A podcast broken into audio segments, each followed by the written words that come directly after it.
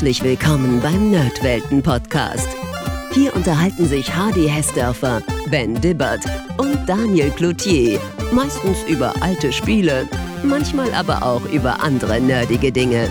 Also macht's euch bequem, spitzt die Ohren und dann viel Spaß mit der heutigen Folge. Servus Daniel. Hi Hardy, grüß dich. So Daniel, jetzt bin ich gespannt, weil es gab ja vor kurzem erst Clicky Bunti für dich mit Landstalker und ich bekomme jetzt ja, was, was bekomme ich denn hier jetzt eigentlich vorgesetzt? Ja, endlich mal wieder die Speerspitze der Heimcomputer. Das ultimative Unterhaltungswunder. Oh Gott. Und ja, nach einer viel zu langen Abstinenz können wir jetzt endlich mal bei It Came from the Desert mal wieder ein Amiga-Spiel besprechen. Und natürlich mit dir, also Perlen vor die Säue. Also wir besprechen wohl gar nicht die Mega Drive-Version von It Came from the Desert? Da gibt es eine Mega Drive-Version von. es gibt echt für alles eine Mega Drive-Version. Gibt es überall. Dazu, dazu kommen wir aber später. Natürlich sprechen wir heute primär über die Amiga-Version. Also ich hatte früher selber ja kaum Amiga-Erfahrungen. Das habe ich ja, glaube ich, schon mal erzählt, weil ich selber hatte keinen. Und ich hatte zwar einen Freund, dessen Großeltern haben bei uns gewohnt, die hat er ganz oft besucht, aber die hatten eben keinen Computer. Bei ihm zu Hause war ich nur selten und wenn ich dann da war, dann haben wir da meistens Spiele gespielt, die es entweder auch für den PC oder für den C64 gab, also Monkey Island 2 oder Midnight Resistance fallen mir da ein. Und in der dritten Klasse kam dann noch ein weiterer Freund dazu. Der hatte zwar auch wieder einen Amiga, aber der hatte eben auch einen C64. Und das war interessanter, weil dann konnte man natürlich tauschen. Und der hatte auch noch ein Sega Genesis, weil seine Eltern, die kamen aus den USA und dann hat er für alles unglaublich viele Spiele gehabt. Und gerade so Zeug, was man in dem Alter bei uns nicht so leicht bekam. Patrick hatte einfach alles. Jeder hatte so einen Patrick. Ja, die braucht man im Leben. Für mich gab es insgesamt nur sehr wenig Amiga in meiner Kindheit und Cinemaware-Spiele hat mir von diesen Freunden auch niemand gezeigt. Und ich hatte auch keins für C64 oder für Konsole. Und da bietet sich jetzt an, dass wir alle im Chor gemeinsam sagen, wir ja, hatten ja hatten nichts. Ja nichts. also wer irgendwann schon mal eine Folge von uns gehört hat, wo ich über ein Amiga was erzähle, ich brauche das ja nicht noch zum zehnten Mal erzählen, aber ich war natürlich viel am Amiga unterwegs und ja, also wir haben natürlich primär eher Jump'n'Runs und so Sachen gespielt, also schon auch konsolennahe Sachen. Aber die Cinemaware-Spiele, die hatten damals schon ja, diesen Präsentationstouch einfach dieses schon sehr früh auch, sind ja frühe Spiele, einige davon, wo man schon dieses Gefühl hat, da versucht jemand einen Film nachzubilden und das hat einfach auf der Amiga damals mit den grafischen Möglichkeiten, die da hatte, schon ganz gut funktioniert. Das waren schon, ja, waren schon Schauwerte, die es damals gab. Ja, aber jetzt mal zu diesem Spiel. Du hast ja auch ein Haus, dir geht es wahrscheinlich ganz ähnlich wie ich. Wenn man im Sommer so in den Garten geht, sieht man so ein paar Hügelchen und denkt sich, hm, die sind ja wunderbar organisiert, diese kleinen Ameisen. Na, da kann man sich natürlich schon an so einen Sim-Ant annähern, gedanklich. Aber eigentlich ist es doch noch viel schöner, wenn so diese nützlichen Insekten plötzlich zu unsäglichen Albträumen mutieren und dann mit blutverschmierten Mandibeln danach Menschenfleisch gieren. Das sind deine Gedanken, wenn du im Sommer durch den Garten streifst oder was? Okay. Kommt auf die Nachbarn an. also es gab eine Phase so um die Mitte des 20. Jahrhunderts herum, als man viele Horrorfilme in diesem Setting angesiedelt hat, also riesige Spinnen, Ameisen und Frauen, die Kleinstädte in Schutt und Asche legen und die Bevölkerung terrorisieren. Gern natürlich in 3D mit so einer schicken Rot-Blau-Brille. Das waren dann Filme wie Tarantula oder Them, beziehungsweise Formicola, wie der bei uns hieß, oder natürlich der Angriff der 20-Meter-Frau wie stehst denn du zu diesen B-Horrorfilmen aus den 50er, 60er Jahren? Ich weiß gar nicht, ob ich da aus diesem Segment so viele kenne. Also ich war damals, Formicula war, glaube ich, so der Hauptfilm, den ich damals gesehen habe. Tarantula auch, die fand ich schon toll. Diese Atmosphäre, die das halt einfängt, dieses klassische 50er, 60er, wie du ja sagst, dieses, ja, Atomkraft und das Militär kümmert sich dann um alles, dieses sehr amerikanische, was da mit drin steckt. Ich habe aber an B-Horror, ansonsten bin ich eher bei Hammer Studios dann auch unterwegs, aber das ist mhm. natürlich ein ganz anderes Segment.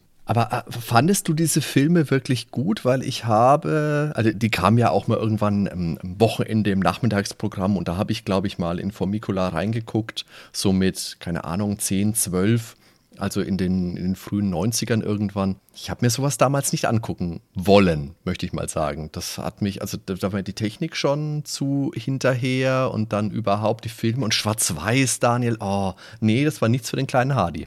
Ich habe es, glaube ich, sogar eher etwas später gesehen und hab, ich konnte es da schon würdigen. Aber ja, Schwarz-Weiß ist natürlich so eine Hürde.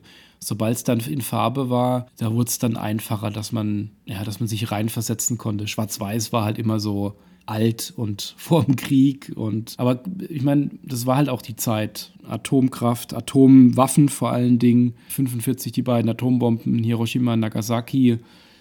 Ähm, das war zwar nach dem Zweiten Weltkrieg, der war da rum, aber so die atomare Bedrohung, die war einfach deutlich spürbar in der Zeit. Der beginnende Kalte Krieg, die Atomtests, die es gab, das Wettrüsten dann auch während des Kalten Kriegs zwischen den Weltmächten. Und das war natürlich etwas, was ich da damals auch im Kino immer wieder in den Filmen gezeigt hat und als Thema aufgetaucht ist. Gerade auch in den damaligen Horrorfilmen, in denen dann auch die Atomtests immer mal wieder ungefährliche Geschöpfe wie Ameisen dann zu blutrünstigen und gigantischen Bestien haben mutieren lassen und die dann meistens die amerikanische Bevölkerung bedrohen.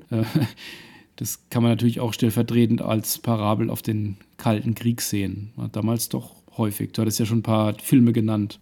Ja.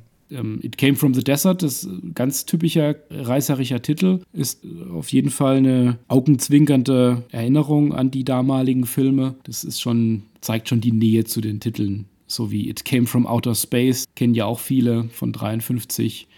Ähm, aber inhaltlich ist es ganz klar inspiriert von äh, Formicula, also Them. Das war auch damals so der Film, der das Genre der Bug-Movies begründet hat mit den ganzen Krabbelfiechern dabei. Da hat auch ein junger Leonard Nimoy seine erste kleine Rolle. Ja, und das Spiel, das versteht sich ganz klar als Hommage an die Filme dieser Zeit und fängt die Stimmung, das Setting, die Charaktere und auch so die typische Handlung, die die damaligen Filme hatten, wirklich schön ein. Und das kann man, glaube ich, schon mal vorausschieben. Das macht dieses Spiel wirklich sehr gut.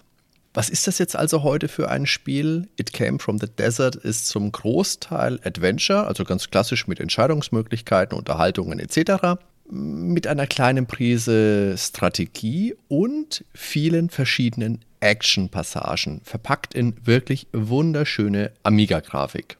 Für die Aspekte Minispiele und tolle Grafik war die Firma Cinemaware, die hinter dem Spiel steckt, bekannt und über die sprechen wir im Verlauf natürlich dann später auch ein wenig. Und weil ich es jetzt gesagt habe, kurz noch zum Terminus Minispiele. Das wurde damals, zumindest meines Wissens nach, vielleicht kannst du mich da gleich verbessern, wurde nicht verwendet. Und heute liest du das ja selbst im Zusammenhang mit äh, Winter Games, Sommer Games. Das ist bestimmt alles nicht falsch, aber für mich klingt das einfach irgendwie abwertend. Also das ist nicht so gemeint, das ist klar, aber Minispielsammlung, das klingt für mich persönlich einfach nicht vollwertig und ja, das tut mir weh, weil das sind doch vollwertige Spiele. Wie sich das jetzt am Beispiel von It Came from the Desert darstellt, werden wir im Verlauf noch eruieren. Oder möchtest du noch zu den Minispielen was sagen? Wie siehst du das denn? Ja, das hat man damals so nicht gesagt. Da hat man ja auch eher, ist so mein Eindruck, und so würde ich es auch eher sehen, geschaut, was will man darstellen, wie will man eine Geschichte erzählen, wie will man Szenen darstellen, wie will man eine Handlung voranbringen und hat dann einfach sich überlegt, wie kann man da eine Gameplay-Mechanik dann drüberlegen. Und das war damals halt gang und gäbe, dass man da so einen Mix hatte und dann war halt bei einem Strategiespiel zwischendrin, ich meine, Dune haben wir ja auch schon gesprochen, war bei einem Strategiespiel dann auch mal ein Action-Teil oder ein Adventure-Teil noch mit drin. Einfach so, wie es gerade gepasst hat und wie der Entwickler sich auch dachte, wie kann ich das jetzt schön darstellen? Und das haben wir hier im Spiel ja eine bunte Mischung, da kommen wir dann später noch zu. Ich finde es gar nicht so schlecht gewählt, wie sie das gemacht haben. Ja, da bin ich auf jeden Fall schon mal bei dir. Das Spiel kam für verschiedene Systeme heraus. Das Original kam natürlich für den Amiga 1989 schon. Ein Jahr später dann für den PC. Wie das damals ja häufig war, um die Zeit, um die Jahrzehntenwende, war die Amiga-Version schon wunderschön. Also wenn man sich das heute anschaut, für 89 eine ganz tolle Grafik. Mhm. Und die PC-Version dann ein Jahr später ist viel einfach deutlich abgrafisch und auch in anderen Bereichen, was die Präsentation angeht.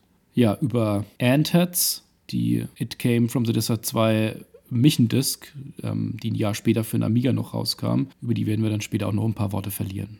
Aber es gab ja noch mehr Versionen, ne? Ja, die gab es unbedingt. Zum Beispiel für die TurboGrafx CD. Und das ist ein völlig anderes Spiel. Das setzt voll auf die damals moderne Full-Motion-Videotechnik. Ich hätte es fast modern und beliebt gesagt, aber hm, da kam ja eigentlich, da kam ja eigentlich nie was Gescheites bei rum. Und, das ist jetzt der, der kleine Gag von unserem Einstieg wieder, es gab oder es hätte auch eine Mega Drive-Version geben sollen. Die war damals fast fertiggestellt und das ist nochmal ein völlig anderes Spiel, unterscheidet sich nochmal von der Heimcomputer und der TurboGrafx CD-Version und das erschien damals gar nicht. Das wurde dann erst viel später, also so 2001, als Freeware-ROM ins Netz gestellt. Und zu all diesen Versionen hört ihr im Verlauf dieses Gesprächs natürlich noch mehr. Unser Fokus ist aber heute die Amiga-Version. Jetzt sind wir viel rumgeschlichen. Jetzt kommen wir mal zur Geschichte. Worum geht es denn in It Came from the Desert überhaupt? Die Geschichte spielt im Juni 1951 in Lizard Breath, einem kleinen Wüstenkaff mitten im Nirgendwo. Und in dessen Nähe ist vor kurzem ein Meteorit niedergegangen mit dem schönen, klangvollen Namen Stolheinz A221357. Spiele, bei denen Meteoriten niedergehen oder ein Einschlag bevorsteht, haben wir ja eine sehr gute Historie mit HD. Haben wir das? Also Manic Mansion erinnere ich mich dran. Oh Gott, jetzt du spielst wieder auf die. Oh nein, nein, nein. Nicht, nicht das Kometenspiel, hör auf. Okay, ein Komet war ein Komet. Oh. Eine feine Unterscheidung. Also, interessant bei It Came from the Desert ist, dass in der Anleitung steht, die Geschichte würde sich in Kalifornien zutragen. In einzelnen Rezensionen liest man aber auch etwas von Nevada oder New Mexico. Ich meine, klar, letztendlich spielt es keine Rolle, aber da würde mich schon interessieren, ob es da eventuell Unterschiede in den Anleitungen gab, vielleicht in verschiedenen Versionen, oder ob die Tester das Spiel einfach selbst örtlich zugeordnet haben ich habe dann schon gedacht, okay, vielleicht hat jemand Them gesehen und dann gesagt, okay, Them spielt in New Mexico, dann wird das Spiel auch da spielen. Naja, auf jeden Fall denkt man sich hier jetzt in Lizard Breath, es ist endlich mal was los. Toll, da kann man bestimmt ein paar Steine untersuchen. Das ist ja herrlich. Und das passt auch, weil wir spielen in diesem Spiel den Geologen Dr. Greg Bradley. Und er ist zum einen, ich habe es gesagt, Geologe und im zweiten Bildungsweg Draufgänger der kann schießen, der ist ein erfahrener Messerstecher, der ist ein waghalsiger Flugzeugpilot und natürlich mit ordentlich Schlag bei der Damenwelt. Also ganz kurzum kann man sagen, er ist ein Kinoheld par excellence. Ja, und er findet auch ziemlich schnell heraus, dass der Einschlag fatale Folgen hatte. Denn, wir können es uns denken, der Meteor war radioaktiv und ließ die lokalen Ameisen zu riesigen Ungeheuern mutieren. Schockschwere Not. Das ist natürlich für die Einwohner in Lizard Breath kein großes Ding. Die, sehen, die stehen dem sehr gleichgültig gegenüber. Und auch der Bürgermeister sieht da irgendwie keinerlei Handlungsbedarf. Das ist super. Also ist klar, was passiert. Wir müssen es wieder rausreißen als Spieler. Und müssen, ähm, da kommt etwas die Mechanik im Spiel natürlich raus. Ähm, wir müssen Beweise für die Existenz der gewaltigen Grappler beschaffen, die uns ständig über den Weg laufen und die jeder sehen müsste. Aber nein, wir müssen natürlich Beweise sammeln. Wunderbar. Insgesamt vier Stück. Einmal in Gipsabdruck einer Spur. Wie gesagt, die laufen da wild rum. Ähm, Ameisenflüssigkeit, ein Teil der Ameise, ein Bein und eine Audioaufnahme der Ameisengeräusche und kein Foto. Das lässt sich bestimmt auch viel zu leicht fälschen damals schon. Zumindest mal einfacher als eine Tonaufnahme. Na. Also ist schon interessant, äh, die Beweise, die, die schreien alle danach, dass das jemand halt untersuchen will. Ja, was schön ist im Spiel, für die verschiedenen Beweise gibt es unterschiedliche Beschaffungsmöglichkeiten. Also es gibt nie nur eine Chance und auch nie nur einen Weg. Das hm, ist ja. sehr schön. Auch mitgedacht und nicht so frustrierend ist nicht so, dass man dann, wenn man einmal was schief läuft, so sofort wieder neu laden muss, was das Spiel ja ansonsten mit sich bringen könnte, kommen wir noch zu.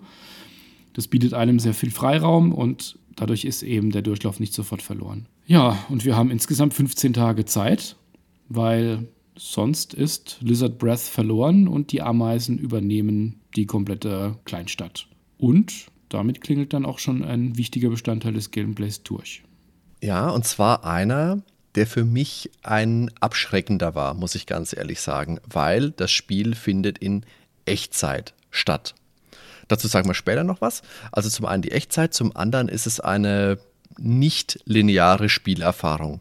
Jede unserer Aktionen kostet Zeit, also jede Interaktion, jede Bewegung von Ort zu Ort. Und wenn ich vor Ort bin, dann ist jede verstreichende Sekunde Realzeit eine Minute in der Spielwelt. Ja, und die Ereignisse, die stattfinden, die sind an feste Uhrzeiten gebunden. Das heißt, es klopft zum Beispiel an einem bestimmten Tag morgen zum neuen gegen unsere Tür und wenn wir nicht daheim sind, haben wir Pech gehabt. Bestimmte Lokalitäten haben Öffnungszeiten, sind nachts geschlossen oder die Leute sind auch einfach mal nicht da, weil das nicht zu ihrem Tagesablauf gerade passt. Das fühlt sich alles dann durchaus nach Leben an. Es ist also nicht so, dass da ein Typ mit Holzschwert für immer und ewig in der Höhle sitzt und darauf wartet, dir endlich sagen zu können, dass es gefährlich sei, allein zu gehen. Also so wie damals bei Amber Star. Oh Gott. Liebe Zuhörer, das war wieder ein Zitat aus Daniel Cloutiers Erfolgsroman Wie vergraule ich gleichzeitig Nintendo und Amiga-Fans. Vielen Dank, Daniel. Oh meine Güte. Mach ich doch gern. Jeder, wer kann, Daniel.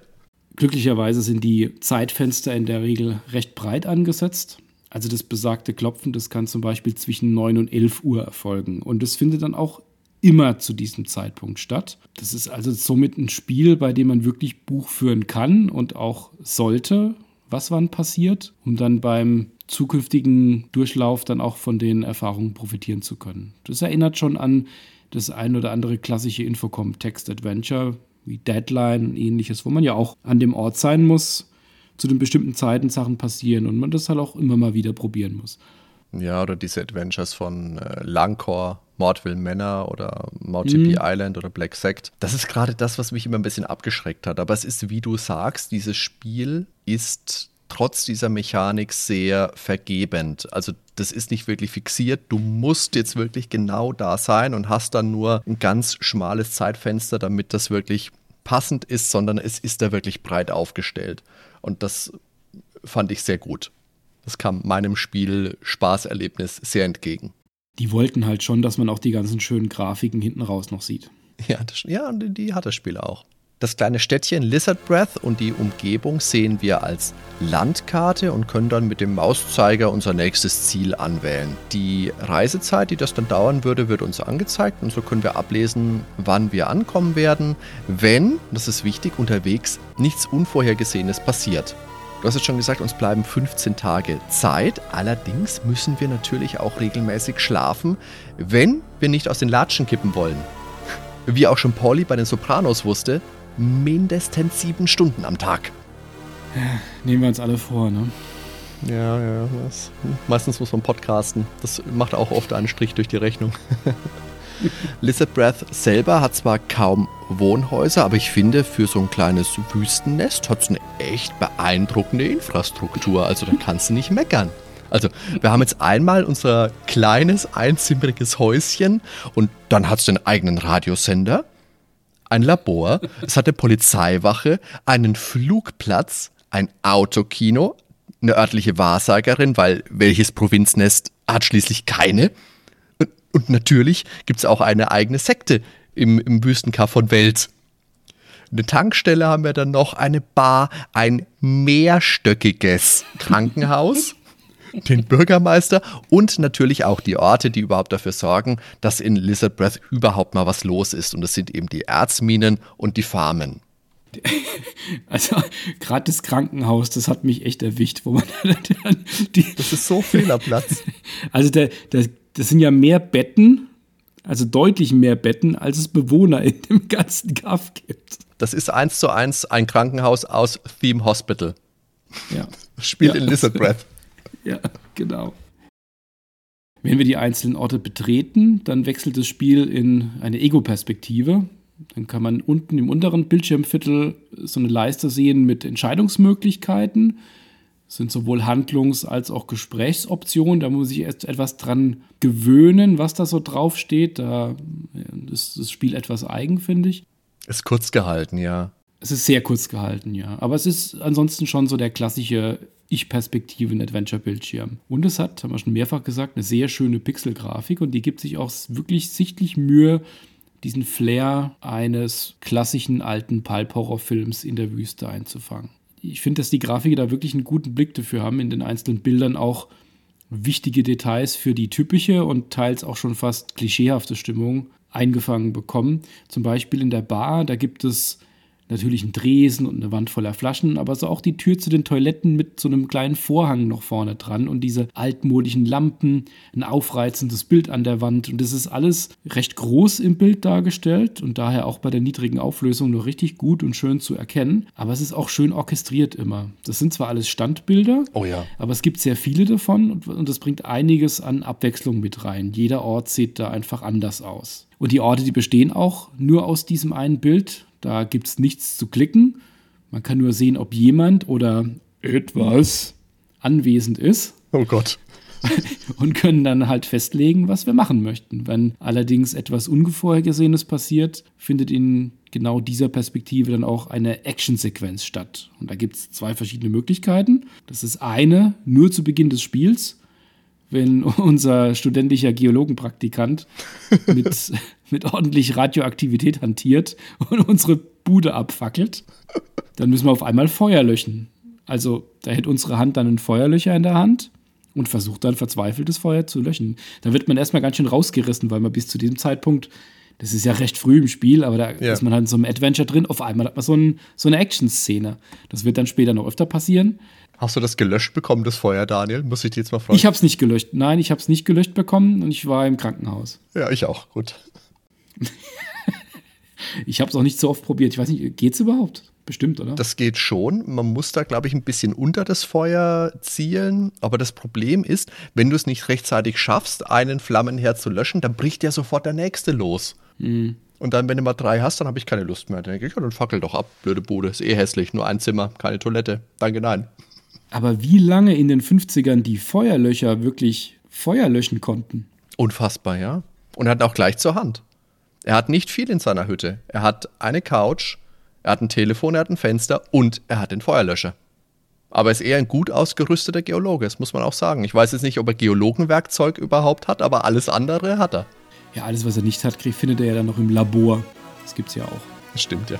Genau, die zweite Möglichkeit, die wir an Action-Sequenz in dem Spiel drin haben, ist der Kampf gegen eine einzige gigantische Ameise, die ins, ins Bild rein geschlendert kommt. Wenn vorher eine Person anwesend ist, wird erst per Text beschrieben, wie ihr so das Blut aus dem Gesicht weicht und sie saust dann in einer Staubwolke und schreiend davon. Das ist so schön, oder? Das ist so eine tolle Sequenz. Das ist so gut. Also die Präsentation und dann die Riesenameise, das schaut so gut aus. Also noch mehr 50er Atomameisen in der Wüstenfilm geht nicht mehr als diese Szene. Das muss man einfach sagen. Ganz toll. Und ähnlich wie in der Feuerlöschaktion ähm, halten wir jetzt statt einem Feuerlöcher eine Pistole in der Hand, was man also als Geologe so zur Hand hat. Ja die, die Ameise, die ist in Bewegung. Wir müssen auf sie feuern, damit sie uns nicht niedermacht und wieder ins Krankenhaus bringt. Das hatten wir jetzt gerade. Weil, und das ist auch eine wichtige Mechanik, wir können nicht sterben während des Spiels. Wir können nur am Ende scheitern, wenn wir so die Monster aus Chitin nicht rechtzeitig aufhalten können. Wenn wir besiegt werden, egal wie, dann landen wir im Krankenhaus und verlieren Zeit.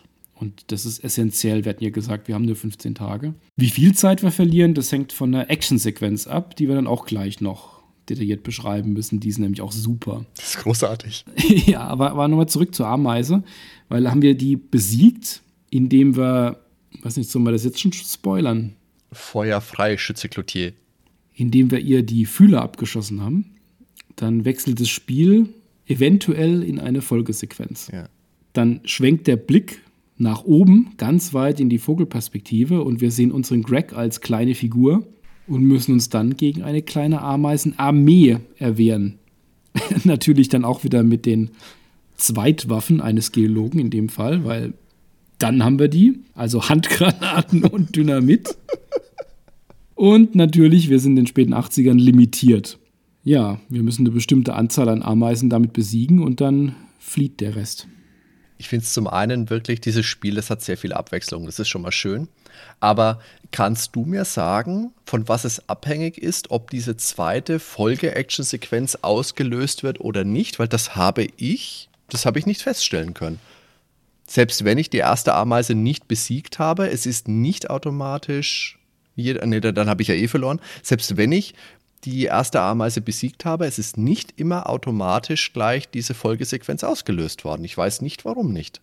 Also ich weiß es auch nicht. Ich dachte immer, dass es dran hängt, dass es vielleicht ab einer gewissen abgelaufenen Zeit sich dann so angesammelt hat oder so vielleicht die Ameisen oder je nachdem, wie lange der Kampf dauert. Aber normal ist es ja alles immer relativ ähnlich lange. Ich kann es dir nicht sagen. Aber, aber ja, es ist einfach sehr abwechslungsreich. Wir haben da erst ein Adventure, dann im Ego-Modus schießen wir dann gegen diese Monster-Ameise. Auf einmal rennen wir da wie in so einem Alien-Breed für Arme dann durch die Gegend und werfen mit Dynamit nach den Ameisen. Es ist schon ist alles drin im Spiel. Ist alles drin.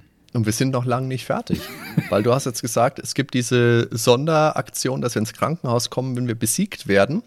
Und Krankenhaus bedeutet, okay, wir können uns hier heilen lassen, aber dadurch verlieren wir Zeit. Da liegen wir, also wir kommen dann, wenn wir besiegt werden, im Bett wieder zu uns und vor uns steht dann eine offenherzige Krankenschwester, ne, wo wir fast schon ins Dekolleté reinfallen. Und dann besteht die Möglichkeit, dass wir uns behandeln lassen. Also, dass wir sagen, klar, wir bleiben hier liegen. Schlafen müssen wir ja eh, also das könnten wir verbinden. Oder wir nutzen die Gunst der Stunde und versuchen zu fliehen. Ich meine, jeder, der im Krankenhaus arbeitet, so wie ich, weiß, man kann sich natürlich gegen ärztlichen Rat entlassen lassen. Vielleicht gab es es damals in den 50ern noch nicht, ich weiß es ja nicht. Und diese Sequenz, die erinnert voll an die Benny Hill Show.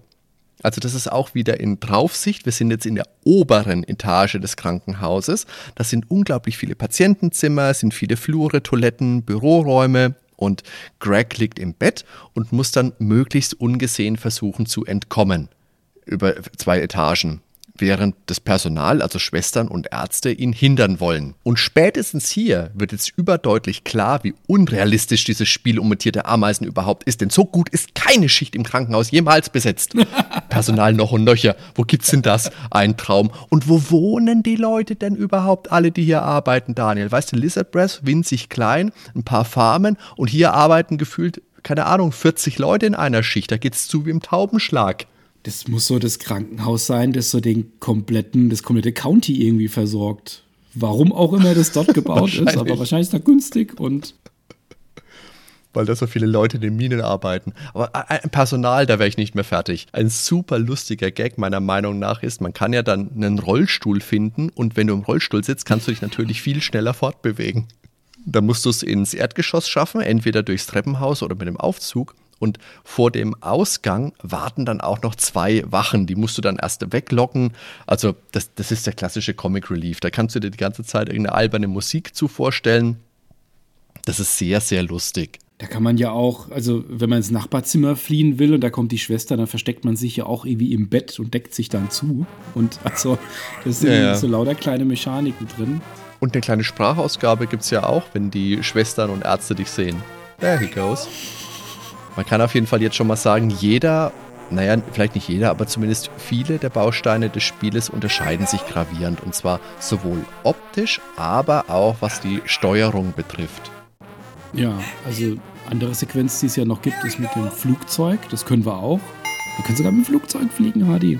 Alle, das ist unfassbar, ja. Das ist unglaublich da können wir unterschiedlich hochfliegen über die, die Ameisen drüber. Das bestimmt dann auch den Treibstoffverbrauch, je nachdem wie hoch. Und da ist es wichtig, so das rechte Maß zu finden, weil das wird dann später wichtig, wenn wir dann Ameisengeräusche aufnehmen wollen. Wir erinnern uns, einer der vier Beweise. Oder eben dann zum finalen Kampf aufbrechen. Und ja, da können wir dann Ameisengift sprühen. Ist nicht so einfach, ne? Also ich frage mich aber auch, wenn ja niemand an die Ameisen glaubt, warum haben wir dann Ameisengift geladen? Das habe ich auch nicht so ganz verstanden. Naja, das ist auf jeden Fall eine Sequenz, die ich üben musste. Aber was krass ist, hier ist ja wirklich die komplette Landkarte zum Abfliegen nachgebaut. Mhm. Hier kannst du ja wirklich über komplett Lizard Breath und Umgebung drüber fliegen. Aber und ohne Ende Ameisen. Ohne Ende. Ja gut, die Ameisen, bis ich die mal gefunden habe, du weißt ja am Anfang gar nicht so genau, ja, ja. wo muss ich überhaupt ja, hin. Das ist zum einen was, wo ich üben musste, wie komme ich überhaupt in die Luft und natürlich viel schwerer zu landen, weil du weißt natürlich, fliegen ja, landen nein. Aber das, äh, das ist eine Sequenz, wenn man weiß, wie es geht, ist es schon ganz okay, aber nicht meine liebste Sequenz. Ähnlich wie die Autofahrsequenz, die Chicken heißt, weil während der Fahrt, wenn wir von Ort zu Ort wechselt, dann können wir von den Hellcats, also von der örtlichen Gang, belästigt werden. Das sind so drei Jungs, die haben eine Guildholle, eine Lederjacke, also ein bisschen wie John Travolta in Grease. Dann sitzen wir in unserem Auto, also sehen unser Armaturenbrett, Blick heraus, also so wie ein Testdrive und ein anderes Auto rast auf uns zu. Und wer zuerst ausweicht, verliert und landet im Graben. Also quasi wie das Schisshasenspiel in Last Action Hero. Das ist wirklich leicht, wenn du weißt, was du machen musst. Du musst dich einfach in der Mitte der Straße ausrichten und musst Gas geben. Dann ist das gleich erledigt. Mhm. Und was mir auch gut gefällt an diesen Hellcats, wenn du mit denen in die Konfrontation gehst, also nicht nur mit denen, gibt auch noch eine andere Möglichkeit, dann geht eine Messerstecherei los. Also du musst dir vorstellen, du hast da drei freche Halbstarke, denen muss einfach mal eine Lektion erteilt werden und da sticht man als studierte Geologe halt mal den Nachbarsbub ab. Eieieiei. Das ist auch wieder eine ganz andere Darstellung. Da hast du so eine Draufsicht von größeren Charakteren, eine kleine Duellsituation, da kannst du zustechen und abwehren und wer besiegt wird, der landet dann mit Stichwunden übersät im Staub. Ist auch eher einfach, aber ist eindrucksvoll. Wie gesagt, wenn der Eis heißt er, der junge Anführer der Hellcats, wenn er dann mit keine 20 Einstichen am Boden liegt. Das ist eine harte Zeit. 50er, Atomameisen. Wenn dann später die Nationalgarde noch in den Kampf eintritt, und es dann auch wirklich mal jemand glaubt, dass es äh, mutierte Ameisen gibt, dann gibt es eine weitere Actionsequenz. Das ist dann wie der vorherige Draufsichtkampf gegen die Ameisen, nur eben mit Panzern. Und da kann man dann auch Luftschläge machen. Wie ein Syndicate, der Erweiterung. Eigentlich ge genau wie Syndicate. Sieht auch genauso aus. Auf dem Super Nintendo. ja, und zu guter Letzt geht es dann auf in den Sturm des Ameisenbaus. Das ist dann das Finale. Das findet auch wieder in, der Draufs in dieser krümeligen Draufsicht statt. Und da müssen wir, wie es sich für ein gutes Spiel gehört, am Ende natürlich durch ein Labyrinth. Das ist, mm. Endlich. Da haben sich doch damals die Spielentwickler alle irgendwo getroffen und überlegt, was machen wir zum Schluss, wenn uns sonst nichts einfällt. Ah, wir machen ein Labyrinth. Da treffen wir natürlich dann auch wieder auf die ganzen Riesenameisen. Die Anzahl der anwesenden Ameisen ist vom Wetter abhängig. Das kann man vorher am Telefon bei der Wetterstation erfragen. So um den elften Tag rum sind so die besten Voraussetzungen. Da ist es etwas kühler und ist weniger Ameisenaktivität gemeldet. Das Ziel ist natürlich sehr passend, dass wir die Königin finden und da müssen wir dann unsere Geologensprengladung platzieren und anschließend abhauen. Und dann haben wir ein Happy End. Das hängt natürlich von unserem Erfolg ab und der bestimmt sich aus unserem Handeln und welche Informationen wir von den einzelnen Mitbewohnern bekommen. So, müssten wir mal durchgehen, oder? Wen wir da alles treffen im Verlauf des Spiels. Wen gibt es denn da alles? Sollten wir gleich machen. Wir müssen aber noch kurz sagen, dass du diesen Ameisenbau natürlich stilecht mit einem Flammenwerfer stürmst. Aber dann kommen wir mal zu unseren Mitbewohnern. Ganz am Anfang des Spiels treffen wir auf Jeez.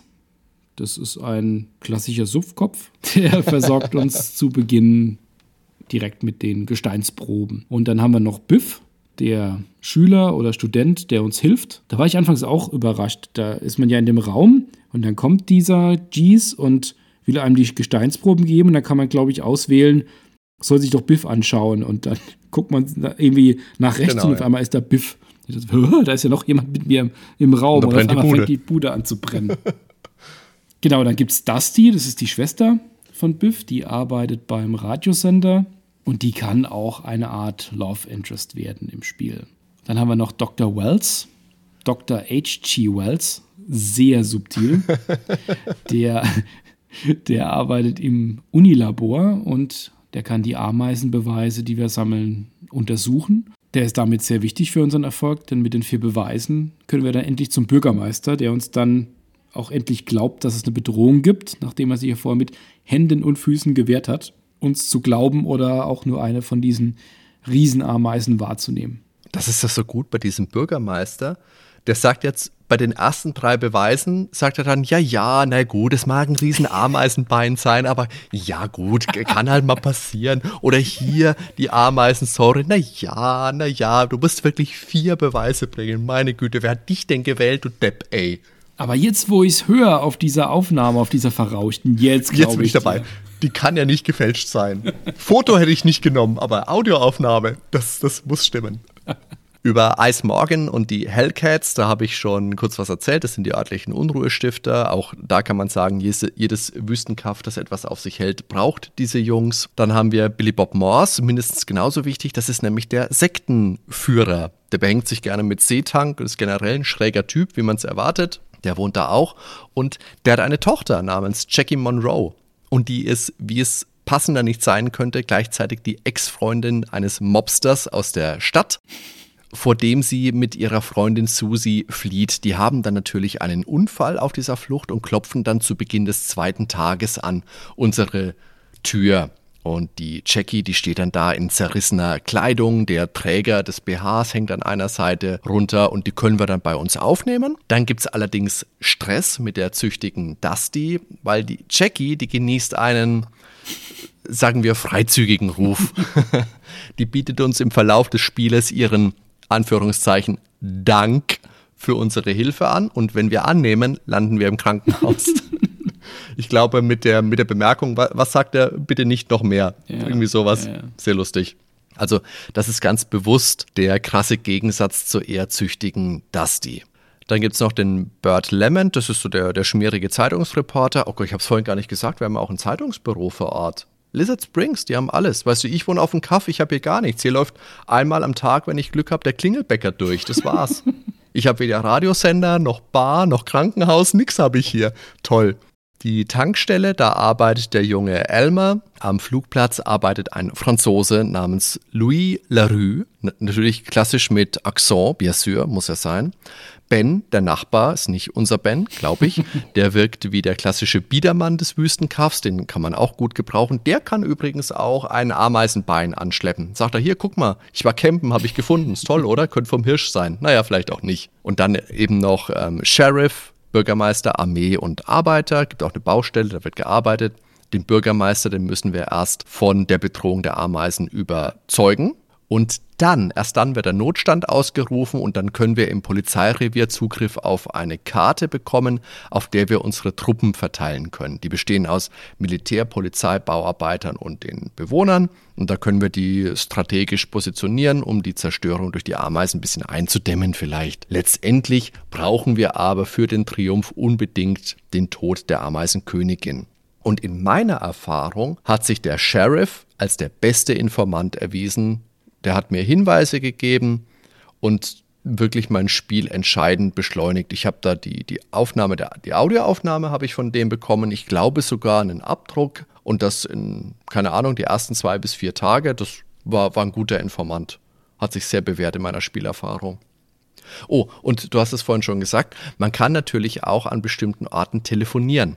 Man kann andere Charaktere anrufen, da habe ich jetzt keinen Benefit draus gezogen, aber natürlich die Wetterstation, die wichtig ist für die Temperaturen für den finalen Showdown. Ja, die, die ganzen Personen, es, ist, es, sind ja schon einige, die da unterwegs sind, die gehen auch wirklich so ihrem Tagwerk nach. Die besuchen sich auch mal gegenseitig oder sind anderweitig unterwegs. die handeln nach einem Zeitplan. Das ist ein schönes Element. Das fühlt sich dann in dieser ansonsten ja sehr statischen Umgebung, jetzt wenn man mal in diesen klassischen Bildern an den einzelnen Orten ist, fühlt sich das sehr lebendig an. Und da ergeben sich dann auch nette Seitenstränge der Geschichte.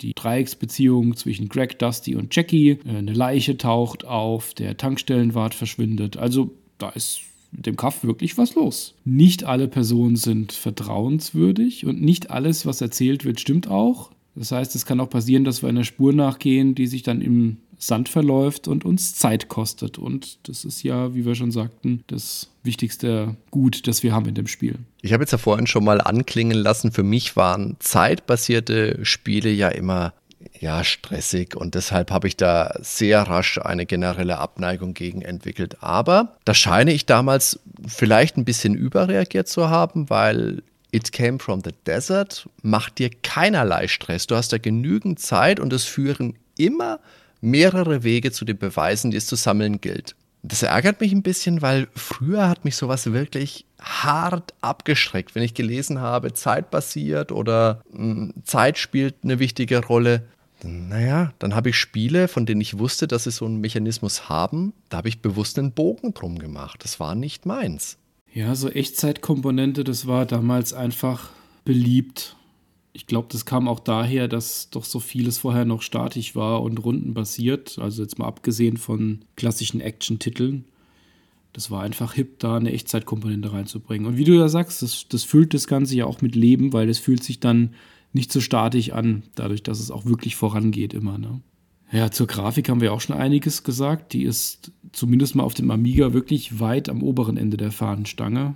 Das hat ganz tolle Hintergründe, schön gezeichnete Figuren, ist bunt, es ist stilsicher, es bietet viel Abwechslung und hat auch Grafiken für die vielen verschiedenen Spielersequenzen. Was würdest du sagen? Ist es eher ein Grafikblender?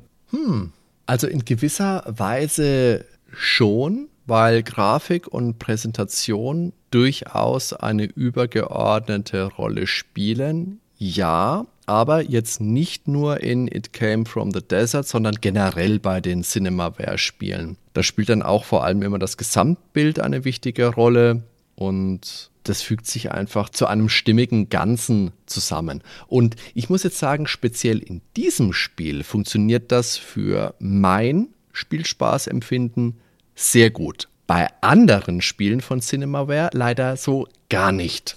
Und ich glaube, hier würde es sich jetzt anbieten, dass wir mal einen kleinen Exkurs über den Entwickler machen. Ja. Cinemaware wurde 1985 von Bob und Phyllis Jacob gegründet. Und der Bob war ein großer Filmfan, der gründete dann eine Firma namens Master Designer Software. Cinemaware war ursprünglich der Name, den eine Spielereihe tragen sollte. Und das erste Spiel in dieser Reihe war eben Defender of the Crown. Das hat so ein Mittelalter-Setting mit Ivanhoe und Robin Hood. Ivanhoe nebenbei, das ist auch so ein Film aus den 50ern und einer, den ich sehr, sehr oft gesehen habe als kleiner Steppke. Defender hat schon eine tolle Grafik, ja, aber spielerisch, muss ich ganz ehrlich zugeben, ist das für mich sehr schwierig, weil dann ein Großteil des Spieles sieht so sehr nach Risikolandkarte aus. Da musste dann noch Tjosten. Ei, oh, oh, nee. Das hat einen phänomenalen Ruf, das sah genial aus damals, das ist eine tolle Umsetzung des Settings, das bestreite ich alles nicht. Ich habe das aber damals verpasst, ich habe das nie gespielt und ich finde da heute einfach keinerlei Zugang zu. Das gefällt mir auch spielerisch einfach null. Wie ist denn das bei dir? Ja, gut, Defender of the Crown, das war natürlich damals auf der Amiga so das Spiel, wenn man zeigen wollte, was die Kiste kann. Also gerade in den frühen Jahren. Das kam ja einige Jahre bevor ich auf den Amiga gewechselt bin raus. Schon 85, 86. Und die Grafiken da von von James Sachs ist ja absolut legendär, ganz nah am Realismus dran. Und Defender of the Crown hatte ja auch so eine Landkarte und da hat man seine Einheiten drauf verschoben und dann Aktionen ausgewählt. Fühlt sich alles etwas nach Risiko an und von da an geht es in die anderen Spielsequenzen dann rein. Also das Josten, wie du gesagt hast, Katapultschießen, Burgen stürmen, hübsche Damen konnte man retten, Schattenspiele vor dem Feuer. Also es war ein sehr stimmungsvolles Spiel mit vielen Zwischenbildern. Gab es für ganz viele Plattformen, für den C64, den ST, PC und später auch noch für den GBA. Also damals schon war der Maßstab für Cinemaware der Film. Mhm. Also das Kino, um es genauer zu sagen. Das war alles groß, das war episch, das hatte tolle Bilder und das waren Spiele, die auf Filmen basieren. Jetzt zwar nicht unbedingt auf einem einzelnen Film, also dass man sagen kann, das basiert auf, keine Ahnung, Them, das basiert auf Ivanhoe, sondern eher auf einem Genre, also auf dem Bug-Movie oder auf dem Gangsterfilm oder auf dem Sindbad-Film. Es waren viele Spiele mit sehr toller Grafik.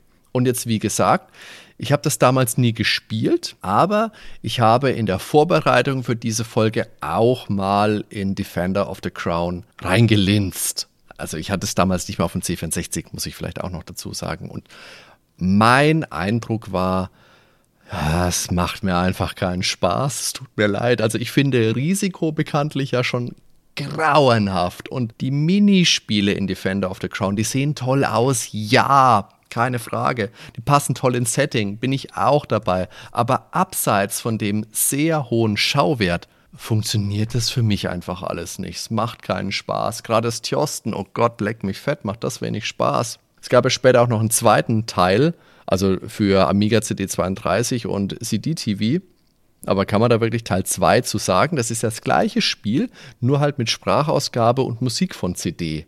Also ich bin ja immer noch geschockt, dass du damals Defender of the Crown wirklich nicht gespielt hast und es heute auch nicht gut findest. Ich hatte ja nichts. Wir leben hier mit einer Lüge seit Jahren.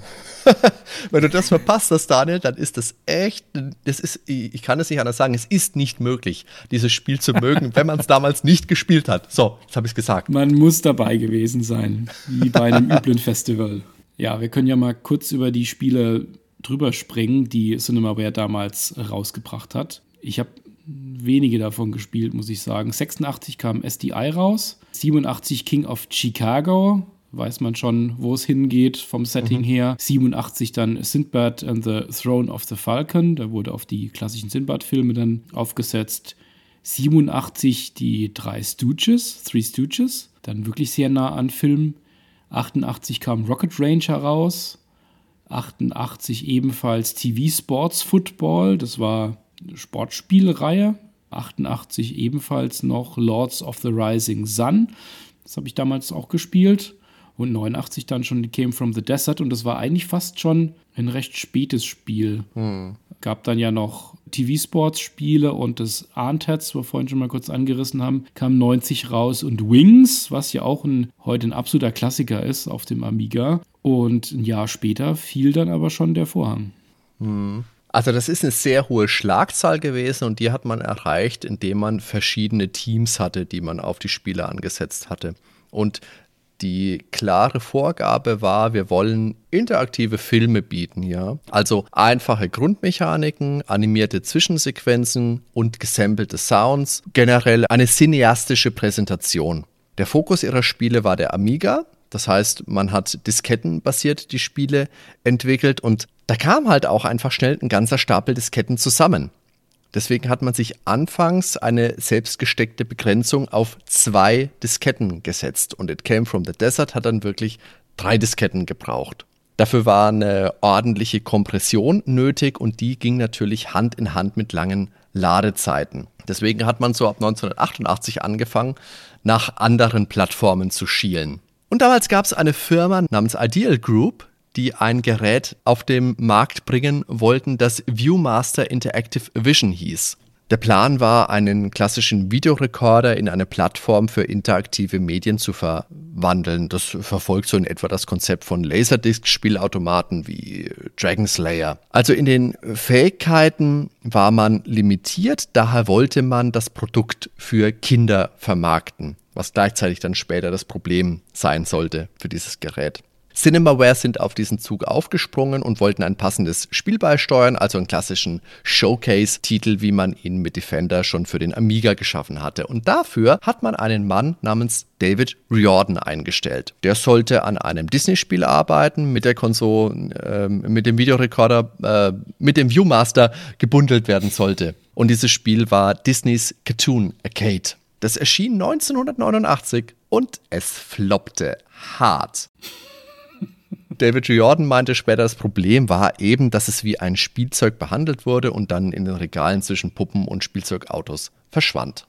Ja, das ist wie äh, Chinatown Wars zwischen den ganzen Nintendox-Spielen auf dem DS damals. Aber ich muss es nochmal sagen, Chinatown Wars war ein sehr gutes GTA. Tolles Spiel. Wir besprechen das irgendwann mal. Als erstes GTA machen wir Chinatown Wars. Das wäre, ich glaube, das machen nicht so viele. Daniel, das dürfen wir aber nicht verraten. Dürfen wir nicht verraten, müssen wir geheim halten. Müssen wir rausschneiden, rausschneiden. Liebe Zuhörer, geheim. Nicht weiter erzählen da draußen. Nicht, dass es dieser Schmidt wieder hört. Ja, David Riordan, der war Designer und Director von It Came From the Desert, war insgesamt ein sehr vielseitiger Mann. Er hat auch als Mitautor an dem Song Green Eyed Lady gearbeitet von der Band Sugarloaf äh, und war damit immerhin 1970 schon Platz 3 in den US-Charts. So, Daniel, jetzt muss ich fragen, hast du Green Eyed Lady denn mal gehört? Ich habe es jetzt in der Vorbereitung gehört, ja. Vorher war es mir nicht so recht geläufig. Das ist kein schlechtes Lied. Also ich war da durchaus angetan. Es ist natürlich dieser 70er frühe, dieser frühe Hardrock, also so ein bisschen im Stil der frühen Deep Purple vielleicht noch oder Uriah Heep, so die Richtung geht es ungefähr. Kann man sich durchaus anhören. Nee, ich mag ja auch so die Richtung. Deswegen, ich kannte das nicht, aber das konnte ich mir auch sehr gut anhören, ja. Ja. Sowas hat es damals noch auf Platz 3 geschafft, ne? Mhm. Ja, der hat auch ähm, an Soloalben gearbeitet. Als Berater war er bei Lucasfilm und eben dann als Designer für interaktive Medien bei Cinemaware. Und, ähm, aber auch Philips, Time Warner, Disney war auch immer nah an Film und Fernsehen, hat TV-Shows produziert. Mhm. 1993 war er dann der Designer von Voyeur. Dass du das kennst, war mir klar, Daniel. Kennt, kennt niemand hier. Ja, ja, ich sehe es in deinem Regal da hinten. 1995 ist er dann eher ins ernste Fach der Shakespeare-Umsetzungen gewechselt und war Designer und Autor von Thunder in Paradise, dem Spiel zur äh, Hulk Hogan-Serie. Das war eine schlechte Serie. Die war richtig schlecht. Oh Gott, ja, ich hab's auch. Das war richtig schlecht mit diesem Boot. Oh Gott. Das war so ein Knight Rider für ganz Arme. Das war die Zeit, als Hulk Hogan gedacht hat, er könnte schauspielen. Er kann nicht mal wresteln. Meine Güte. 1998 war er dann Designer für Of Light and Darkness. Das kennen vielleicht auch einige. Das ist ähm, dann ein Spiel, mit, bei dem James Woods mitgespielt hat. Bekannter Schauspieler. Auch stark dann eben filmbasiert damals in der Umsetzung. Das ist ja damals auch eine wilde Zeit gewesen, so Ende der 90er. Da gab es ja plötzlich wirklich gestandene Schauspieler, jetzt nicht nur James Woods, sondern auch Leute wie Christopher Walken, die da plötzlich in Spielen mitgemacht haben. Also so wirklich Charakterschauspieler. Also jetzt, ne? Ich mein, natürlich gab es FMV, aber die sind da wirklich aufgesprungen. Das hat man wirklich so eingeschätzt, okay, das könnte, das könnte was sein. War es dann vielleicht nicht so? Das, nicht wirklich, ja. Das, das war halt so diese Aufbruchzeit. Okay, das ist jetzt der nächste ja. Sprung. Da wollten viele mit dabei sein. Und dann gab es ja eine recht lange Zeit, wo das klar war, dass das eben nicht an Filme oder Serien rankommt und dann eher gemieden wurde und dann eher B-Schauspieler dann in Spielen aufgetreten sind. Und das ist ja erst wieder in den letzten Jahren, als die Technik dann so weit war und mittlerweile große Spiele mehr Umsatz machen als ein, ein Hollywood-Film hat sich das dann wieder gedreht, dass dann eben auch große Stars wieder mit an Bord sind. Mhm. Große Stars haben wir jetzt in It Came from the Desert leider nicht, aber zumindest das Entwicklerteam hat sich im Spiel verewigt. Und zwar haben sie Orte nach den Teammitgliedern benannt. Also so haben wir natürlich den O'Riordan's Pub, es gibt Godfrey's Springs, das ist nach dem Grafiker Jeff Godfrey benannt, oder es gibt Platt's Farm. Und apropos, Randy Platt hatte einen sehr interessanten Posten, nämlich er war zuständig für Computergraphy. Was will, da, was will das denn sein, Daniel? Ich weiß gar nicht, heißt Computergraphy oder heißt Computography? Also wenn du das so sagst, klingt es viel schöner. So wird es sein. Computography wurde angeblich zuerst vom Fotografen Robert Young in den frühen 90ern benutzt, um Arbeit mit Adobe Photoshop zu bezeichnen als Kombination von Computer und Photography. Gewieft. Gewieft. Das ist, also wenn ich Computer habe und Phot Photography, dann übernehme ich natürlich Compu und Tography, damit das Foto auf jeden Fall noch drin ist. Da macht die Aussprache so aber auch mehr Sinn, ja, ja. Computography. Gutes Wort. Ja, das, was am Ende dann rauskommt bei der Computography, nennt man einen Compograph. Das habe ich was gelernt. Ich habe es schon wieder vergessen, aber es hat mir Freude gemacht, das zu hören. Vielen Dank. Zurück zu Cinemaware. 1991 sind die dann in Konkurs gegangen. Einer der Hauptgründe war natürlich für die damalige Zeit die Software-Piraterie. So um 2000 sind sie nochmal wiederbelebt worden. 2005 von eGames übernommen. Seit 2016 liegen die Rechte bei der schwedischen Firma Starbreeze. Ein wichtiger Grund für den Konkurs war allerdings auch die TurboGrafx CD-Version von It Came from the Desert. Damals wurden 20% der Firma an die Firma NEC verkauft und NEC stellte eben die PC-Engine her, also die, ähm, die TurboGrafx, die japanische TurboGrafx, kommt ja aus Japan. Und für diese Konsole gab es eben schon früh eine CD-Erweiterung. Mehr könnt ihr zu diesem Thema in unserer Nerdwelten Episode 119 über Rondo of Blood erfahren. Da haben der Ben und ich schon mal ein bisschen ausführlicher drüber gesprochen. Wichtig ist auf jeden Fall, dass diese CD-ROM-Peripherie jede Menge Speicherplatz bot. Bei NEC hoffte man damals gemeinsam mit Cinemaware auf den US-Markt stürmen und mit Super NES und Mega Drive mithalten zu können. Pff, mithalten mit dem Super Nintendo. Also bitte. Leider kam das TurboGrafx aber nicht wie erhofft an und ist gefloppt. Cinemaware hatten für die damalige Zeit schon die extrem hohe Summe von 700.000 Dollar in das Spiel gesteckt. Laut Bob Jacob war das ungefähr vier bis fünfmal so viel, wie ein echt gutes Spiel in Modulform gekostet hätte. Jetzt können wir uns nochmal ins Gedächtnis rufen. It Came from the Desert für TurboGrafx ist kein Modulspiel und es ist auch leider echt nicht gut.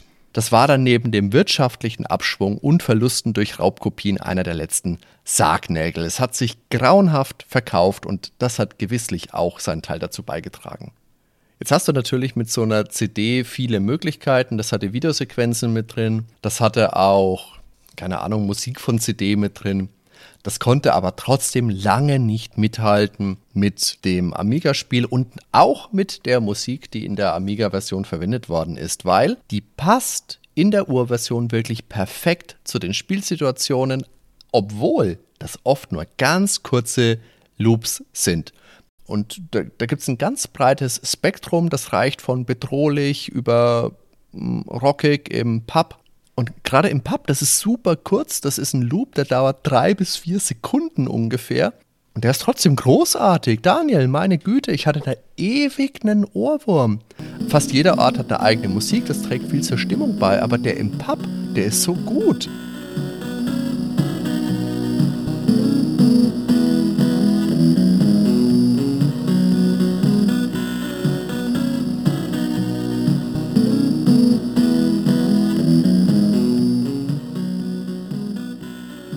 Ist super gewählt. Also wie du sagst, ja, das sind wirklich ganz kurze Loops meistens. Aber gerade dann, ich finde es gerade, wenn es dann diese bedrohliche Musik kommt, mhm. das ist so toll, wie das die Stimmung dann nochmal so zusätzlich unterfüttert. Das ist ganz einfache Mittel, aber auch da, die haben einfach, was die Präsentation angeht, nicht nur bei der Grafik, sondern eben auch bei dem, was alles noch an Klang mit dabei ist, einfach ein super Händchen dafür gehabt, das filmig umzusetzen. Mit den einfachen Mitteln. Ja, und jetzt haben wir ja vorhin auch mal gesagt, die Amiga-Version, die hatte ja nur drei Disketten, hat aber diese Musiksamples und vor allem, das wird wahrscheinlich eine ganze Diskette allein gefressen haben, hast du ja auch ein Sprachsample im Intro. Wie stimmungsvoll und toll das ist, das müssen wir an dieser Stelle natürlich einmal einspielen.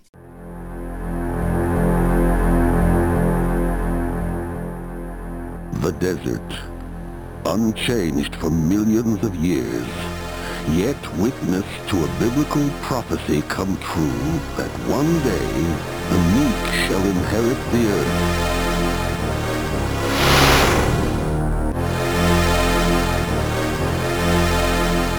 So, jetzt sind wir angegruselt und jetzt können wir auch fleißig weitergruseln, weil wir haben jetzt vorhin schon mal gesagt, es gab von It Came From The Desert auch weitere Versionen. Wir fangen einfach mal mit der Mega Drive Version an. Das ist ein völlig anderes Spiel als die Heimcomputer-Version. Die sollte ursprünglich 1992 von Electronic Arts kommen und das ist so eine Art Draufsicht-Shooter wie Ikari Warriors vielleicht. Das war dem Vernehmen nach beinahe fertig, aber es gab einen Bug, der hat das Spiel abstürzen lassen und der hat dann dazu geführt, dass es eben nicht fertiggestellt wurde obwohl es vorher schon auf einer Messe der Winter CES 1992 gezeigt wurde. Erst am 17.12.2001 kam dann die fertige Version als Freeware ins Netz und man kann es jetzt spielen und kann feststellen, es ist nicht gut, es ist sehr kurz und abseits davon, dass es angeblich diesen Bug gab, vielleicht hat man auch einfach das Spiel mal gespielt und festgestellt, Leute, das, nee, das können wir nicht machen, das ist nicht gut, das tun wir uns mal nicht an. Die Firma Watermelon, die haben unter anderem Pier Solar oder Paprium gemacht fürs Mega Drive. Die wollten mal eine physische Cartridge rausbringen, haben sie bisher nicht, aber Watermelon und ihre Spiele ist eh mal ein ganz eigenes Thema für sich. 91 kam dann noch die TurboGrafx CD-Version, haben wir jetzt kurz angesprochen.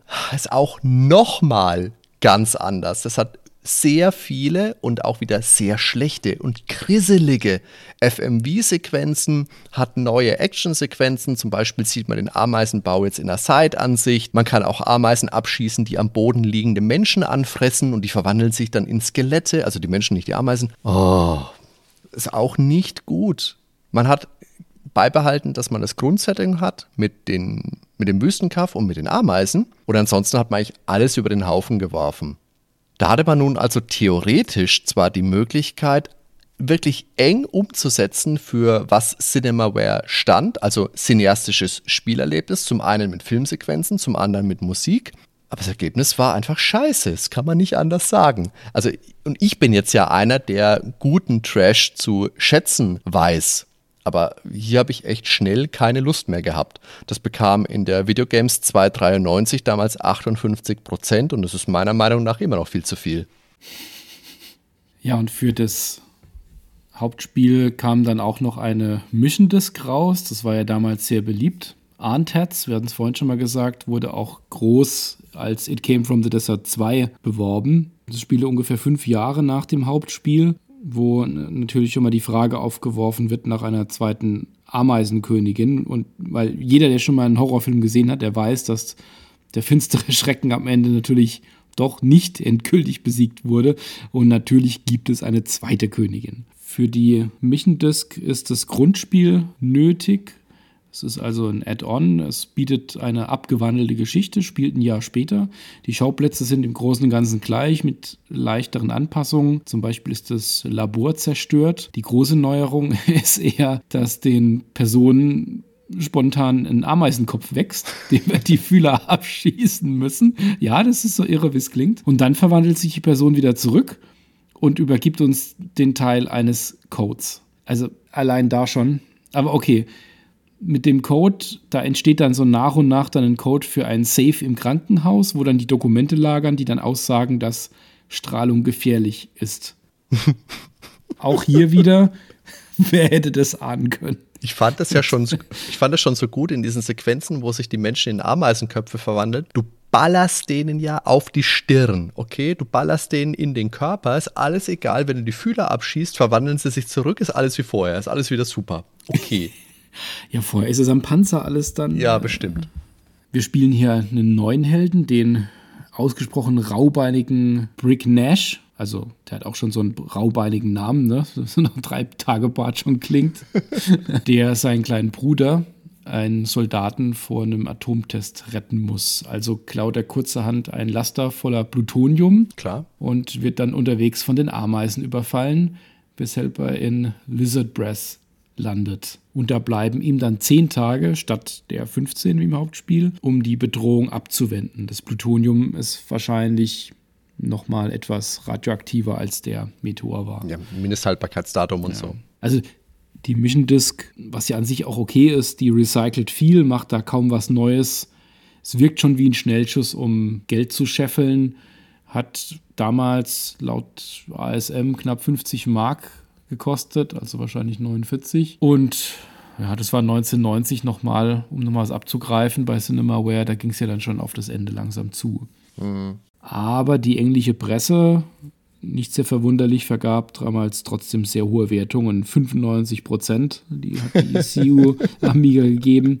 Da hat es auch nur 15 Pfund gekostet, wobei jetzt müssen wir den Wechselkurs mal beachten, das könnte sogar ungefähr hinkommen. Ja, das ist das Dreifache locker. Ja. ja.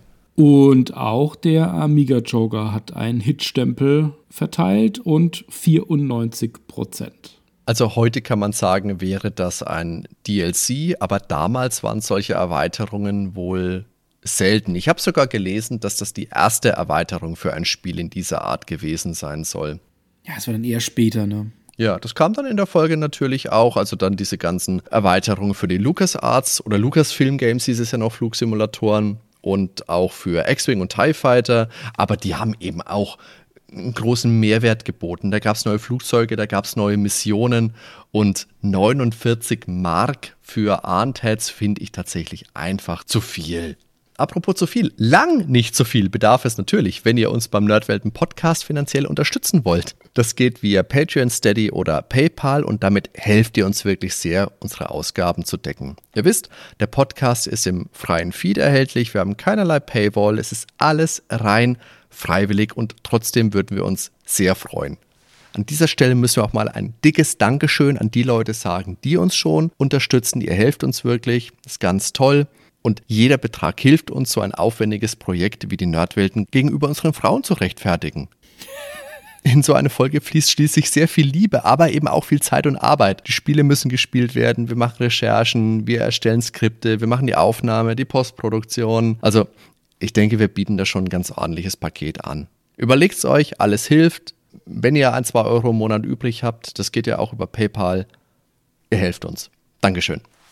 2017, Daniel, jetzt geht's nämlich los, gab es einen Film, einen Film, der auf einem Spiel basiert, das auf Filmen basiert.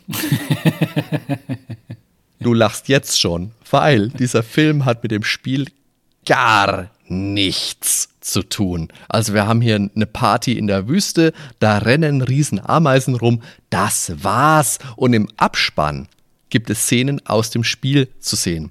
Also wirklich, neben den ablaufenden Credits.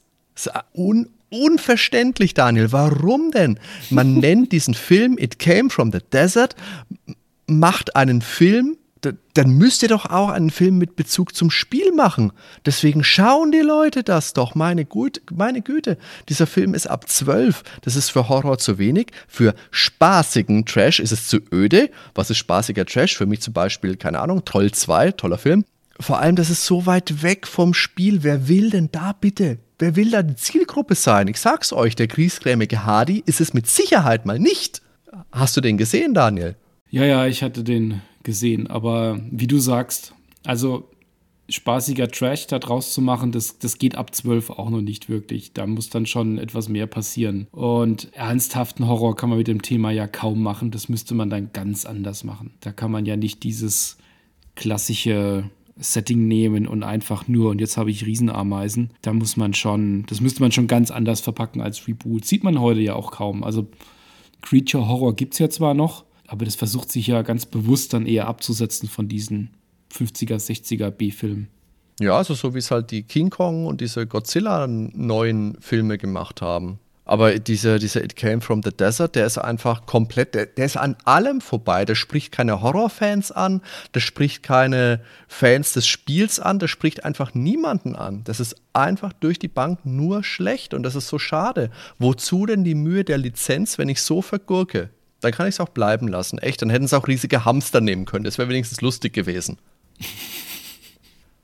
Lass uns lieber mal wieder zurück zum Spiel kommen und uns die zeitgenössischen Wertungen angucken, Daniel.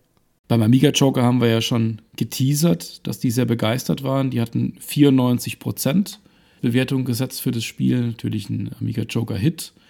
Und die Zusammenfassung sagt eigentlich schon alles. Cinemawares neuestes Hollywood-Epos ist ein Genuss in jeder Beziehung. Und wenn man sich den Test durchliest, da wird die Grafik natürlich rausgehoben, wobei da interessanterweise auch steht, zu jedem Ort gibt es eine animierte Grafik. Ja, der Mauszeiger, wenn man denn drüber fährt, wird es animiert. Und dazwischen tauchen auch immer wieder, Achtung, herrliche Actionsequenzen auf. Mhm, okay. Und ein Crash-Rennen im James Dean-Stil. Und mit dem Flugzeug kann man auch noch, also eigentlich genau, was ich vorhin gesagt habe. Ne? Und auch diese Kategorisierung noch. Hier, damit die Strategiefans nicht zu kurz kommen, läuft das Geschehen in simulierten Tagesrhythmen ab. Also so als wäre es ein Strategiespiel. Und wird hier auch stark gelobt, dass die Programmierer es diesmal großartig verstanden haben, die zahlreichen Action-Einlagen logisch mit der Handlung des Abenteuers zu verknüpfen und dass die detailreichen Grafiken auch zum Besten gehören, was der Amiga zu bieten hat. Ah, wen stört es da, dass das Scrolling auch hin und wieder mal ruckelt? Die Musik loben sie auch. Also die fanden das ganz toll. Hat auch in jeder Kategorie eine über 90 bekommen. Ich meine, die, die Stärken, die sie rausstellen, das ist schon richtig. Also dies, sie sehen schon, dass das halt kleine Actionsequenzen sind, aber dass die einfach gut gewählt sind, dass es abwechslungsreich ist und allein mit der Präsentation das Spiel ausreichend trägt. 94 Prozent ist natürlich ein Blödsinn, aber aus der damaligen Begeisterung raus, ich meine, wir, wir, wir erinnern uns an die Wertung von Rebel Assault, das war später. Mir gefällt, dass der Test schließt mit klare Empfehlung, unbedingt besorgen. Wir erinnern uns nochmal, Cinema, hatte ja eh Probleme mit Kopien. Da steht nicht unbedingt kaufen, da steht besorgen. Das kann jetzt jeder interpretieren, wie er möchte. Äh, viele der Leser wussten gar nicht, dass man Spiele kaufen kann. Das geht, oh Gott, Wahnsinn. Wir haben dann noch einen Test aus der ASM Ausgabe 2 1990 vom Klaus Segel. Der ist auch angetan von dem Spiel. Es bekommt eine Preis-Leistung von 9. Und er, er sagte hier aber auch, es ruckelt arg, besonders im Abspann, wo man den Eindruck hat, er wäre mit Deluxe-Video produziert worden. Und hier sollten die Programmierer noch mal ein bisschen üben, deswegen gibt es einen Bewertungspunkt Abzug. Trotz des kleinen Mankos, tolles Spiel, da da da, sind wir dabei. Und hier wird auch James Brown zitiert mit I got ants in my pants and I need to dance. Wer es vorher nicht kaufen wollte, jetzt ist er dabei. Also durchaus hohe Wertungen bisher. Ja, die Powerplay hat in der 290 meines Erachtens den treffendsten Test. Es gab vom Anatol Locker in der Einzelkritik ein Super, weil er auch fand, dass das Flair von so B-Movies super eingefangen ist, alle Klischees da sind, Riesenautos und muffige Kleinstädter und im Autokino wird geknutscht und gekämpft, dass er einen Riesenspaß hat, aber dass man auch, wenn man die gute Grafik und die stimmungsvolle Musik abzieht, dass halt doch ein sehr einfaches, wenn auch spaßiges Strategiespiel übrig bleibt, das erfahrene Spieler schnell durch haben. Ja, da gab es eine Powerwertung von 73. Und ich finde das eine passende Wertung. Damals, mhm. die Powerplay war ja sehr streng. Das kann man vielleicht, vielleicht heute eher mit einer 80er-Wertung irgendwie vergleichen. Aber das äh, ist, finde ich, gut treffend zusammengefasst. Es ist ein, Spaß, ein Spiel, das viel Spaß macht, das man relativ schnell durch hat, das toll ausschaut, das vieles richtig macht, aber es ist halt alles in allem schon relativ simpel natürlich. Ich denke auch, dass das wirklich eine Wertung ist, die man heute auch nochmal so anbringen könnte für das Spiel, die man auch noch so stehen lassen könnte, im Gegensatz zu den anderen, zu diesen 94er Wertungen. Wir können jetzt vielleicht direkt dazu übergehen, wie wir das Spiel heute sehen, Daniel, oder? Ja, sehr gern. Also ich würde schon sagen, ich habe das damals nicht gespielt. Ich habe das jetzt erst für unsere Aufnahme überhaupt mal gespielt und das ist ein beeindruckendes Spiel, gerade für 1989. Es hat einen ganz hohen Schau und auch einen hohen Wiederspielwert. Spielerisch ist das vielleicht gar nicht so überragend. Die einzelnen Bausteine sind eher simpel und du hast sie auch schnell verinnerlicht, aber die Summe der einzelnen Teile, die fügt sich zu einem tollen Gesamtbild zusammen, das mir auch heute noch gut gefällt. Und wie gesagt, ich habe es jetzt erst für diese Aufnahme gespielt, aber ich habe da durchaus meinen Spaß mit gehabt. Ich möchte jetzt nochmal zurück zu den Minispielen, also zu dem Terminus, den ich zu Beginn dieser Aufnahme kritisiert habe. Die englische Spielanleitung, die nennt diese Abschnitte ja Game. Also wird das Fliegen, das wird zum Flight Game, der Sturm auf den Bau der Ameisen wird zum Nest Game, dann gibt es The Game of Chicken. Die haben das nicht als Minispiele gesehen. Das will vollwertig klingen.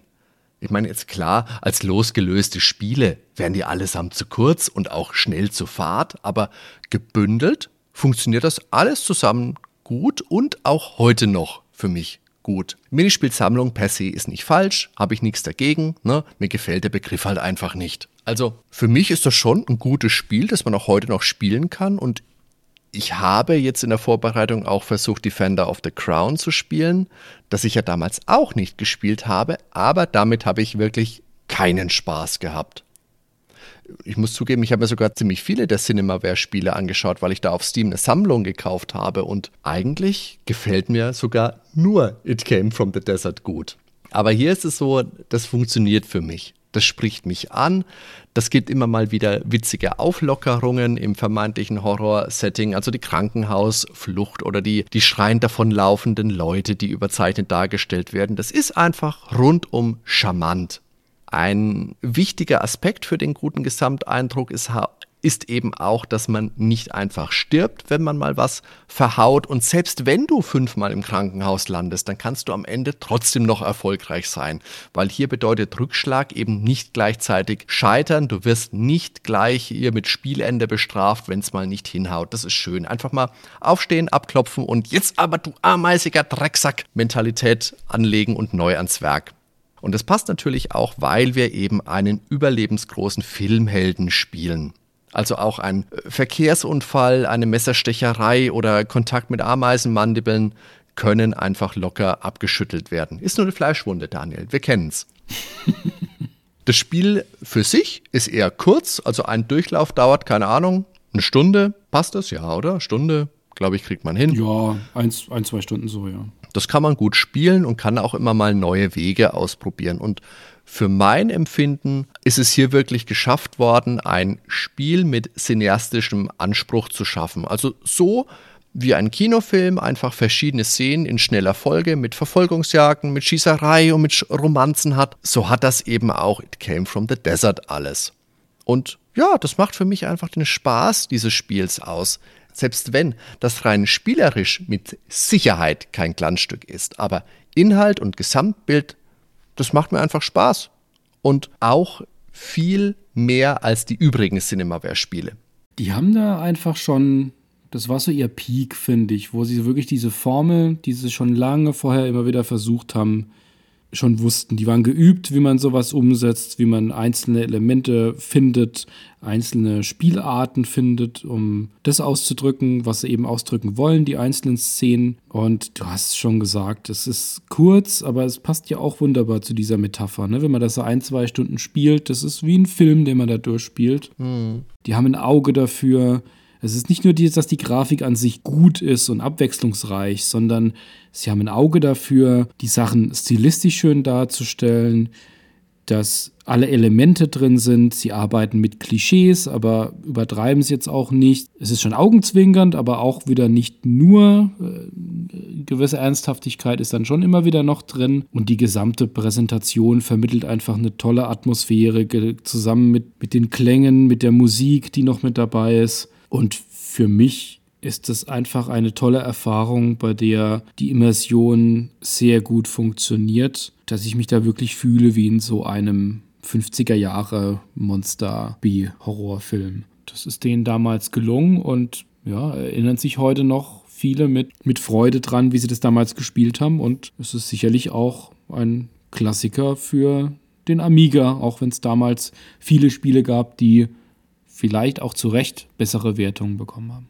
Ja, wie kann man das heute jetzt am besten spielen, wenn man keinen Amiga mehr zu Hause hat? Ich habe es jetzt schon geteasert. Es gibt da zum Beispiel eine echt schöne Sammlung der Cinemaware-Spiele für Steam. Das sind alle Amiga- und PC-Spiele drin, also Defender of the Crown, King of Chicago, It Came from the Desert und auch Arndt Heads und noch ein paar mehr. Das sind auch die Sportspiele mit dabei. Also, das kann man heute noch ganz gut spielen. Vielleicht will man mal abwarten, bis es mal im Sale ist aber da kann man zuschlagen. Die Mega Drive-Version ist Freeware im Netz, muss man nicht machen und die TurboGrafx-Version, die sollte man am besten eh schnell wieder vergessen.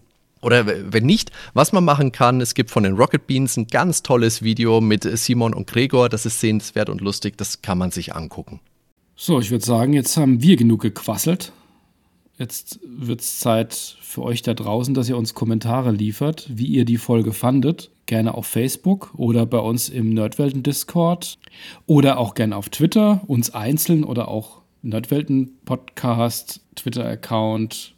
Schickt uns Kommentare und natürlich auf der Homepage. Da ist es am persistentesten. Und vergesst auch bitte nicht, uns zu bewerten auf Spotify und auf Apple Podcasts.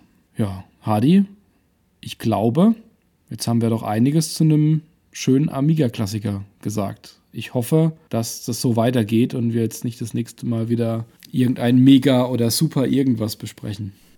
Oh, ich, schade, schade. Irgend, irgendwas äh, Schönes werden wir finden, Daniel. Ich bin mir sicher. Vielen lieben Dank für das Gespräch. Hat Spaß gemacht. Liebe Zuhörer, liebe Zuhörerinnen, vielen Dank fürs Zuhören. Bis zum nächsten Mal. Ciao, ciao. Ciao zusammen.